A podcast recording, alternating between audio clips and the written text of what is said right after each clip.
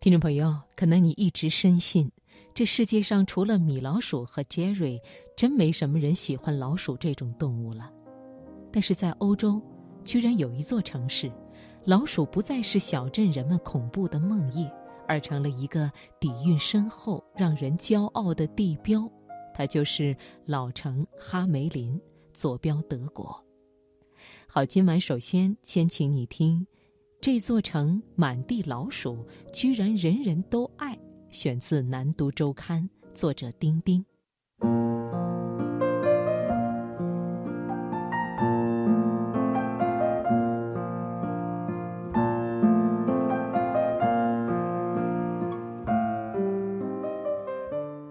自驾前往哈梅林老城的八十三号公路，有着“童话公路”的美誉。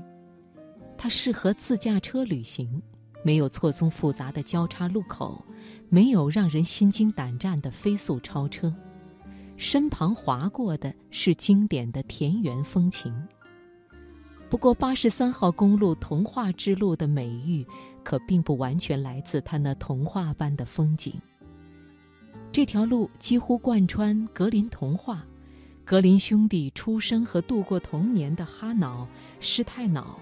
工作并长期生活的格丁根，都位于这条路的沿途。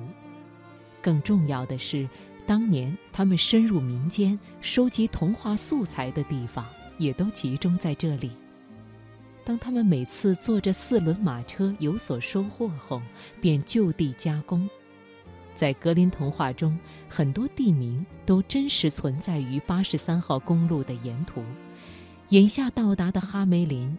尽管地方很小，但由于是穿花衣的吹笛手的故事背景地，因此从一开始就被我在地图上标注了五星，是出行的重要一站。就像童话中所写的那样，早期的哈梅林拜流经此地的威西河所赐，长期都是一个兴盛的贸易集散地。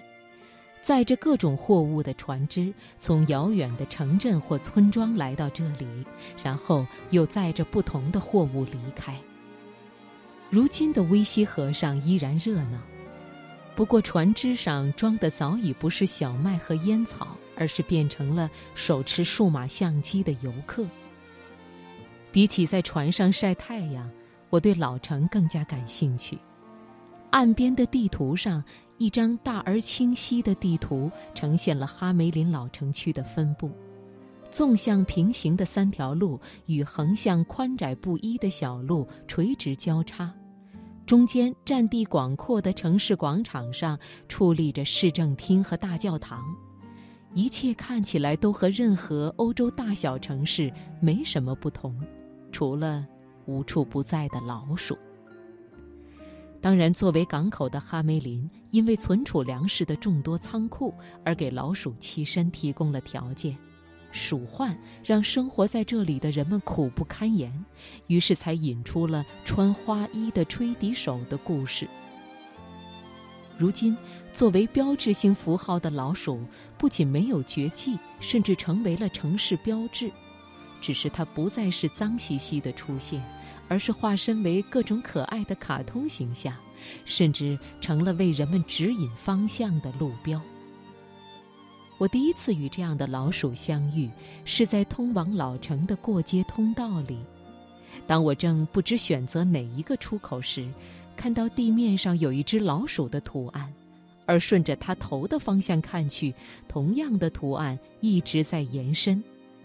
跟着老鼠就能进城，我立即领会到了设计者的用心，脚踩着老鼠顺利进入老城。地面上的老鼠为人们指引方向，让我不用看地图就可以沿着老城逛上一整圈，而路旁随时出现的各种老鼠形象，则为这个童话色彩浓郁的城市继续增添童趣。在某个有精美雕花窗的二层窗口。一只个头比人还大的灰色毛绒老鼠赫然坐在那里，它双脚垂在半空中，咧着嘴，笑呵呵地朝下面看着那些停下来仰头张望它的过路人。这些房子的一层大多都是各种店铺，橱窗中同样随处可见老鼠的形象。被卡通化后的它们不再惹人厌恶，不仅可爱好看，有的甚至好吃。一家饼干店的橱窗里被一炉刚刚出炉的老鼠形状饼干占满。我刚一推开门，就被扑鼻而来的香味儿所俘虏。在店主人的热情推荐下，东尝西买，热腾腾的饼干麦香扑鼻，带手工巧克力糖衣的则香甜的让人充满幸福感。除了老鼠，穿花衣的吹笛手中的另一位主角吹笛手则显得神秘许多，不仔细寻找并不容易发现。这位能用迷幻的笛声消灭整个城市的老鼠，同样能用笛声让不守信用的居民孩子全部消失的家伙，一直以来是当地人吓唬不听话孩子的法宝。不过，当地人的后代似乎与他近戚前嫌。位于广场上的青铜吹笛手雕像，似乎是最好佐证。此外，活生生的吹笛手依然神秘地游荡在城市中，每每出现总会成为焦点。在一处红砖老房子的拱形铁栅栏门前，这位红色帽子上插着长长羽毛的家伙突然现身。每当有人往里走，他就开始拿着笛子边吹边往前边走。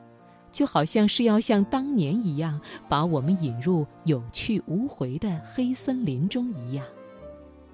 不过，顺着他的指引，我进入的是童话博物馆，各种有趣的卡通形象装满了这个几百年的老建筑。一个挨一个的露天咖啡馆遍布哈梅林广场的周围，这里不仅视野开阔，能看到广场上的所有动静。还是等着看钟声报时的好地方。每当整点时分，教堂钟楼里的钟声响起，随着节奏，钟楼中央原本关闭的铁门缓缓打开，一众人偶纷纷出场。当钟声最盛时，出来的人物正是吹笛手。当整点报时结束，聚集在这里的人们散去后，角落里的人开始越聚越多。不过与刚才游客居多不同，这里的人都是简单的居家打扮，拎着菜篮子，推着婴儿车，大家很熟悉的样子。每个人都在与中央的白头发老者打着招呼。一阵寒暄之后，众人安静下来。中间的老人底气十足地开枪了，节奏感很强的德语从他口中呼噜呼噜往外冒，没一会儿的功夫就凝聚出一个气场。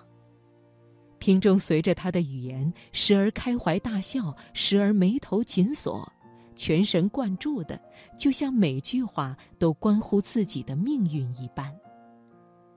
此时虽然一句不懂。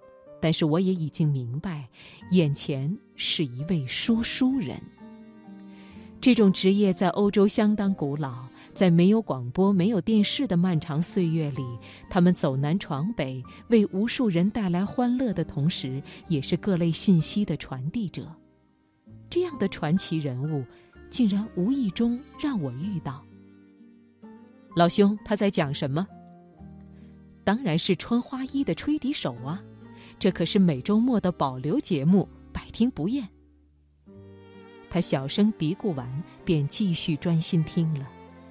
没过多久，说书结束了，大家显然意犹未尽，七嘴八舌的与他交流着什么。只见说书人耸耸肩，收拾收拾东西，径直离开了。看来要等到下个周末了，他只在每个星期日才来说上一段。刚才的年轻人跟我说完，也离开了。没想到，在这个没有茶水、没有金堂木，甚至椅子都要自带的地方，竟然有这种传统的评书。听旁边的人议论说，这样的周末说书传统已经保留了一百多年，从没有电灯的年代开始，一直到今天，很多人是听着他的故事长大的。这样的生活，本身不就像一个童话吗？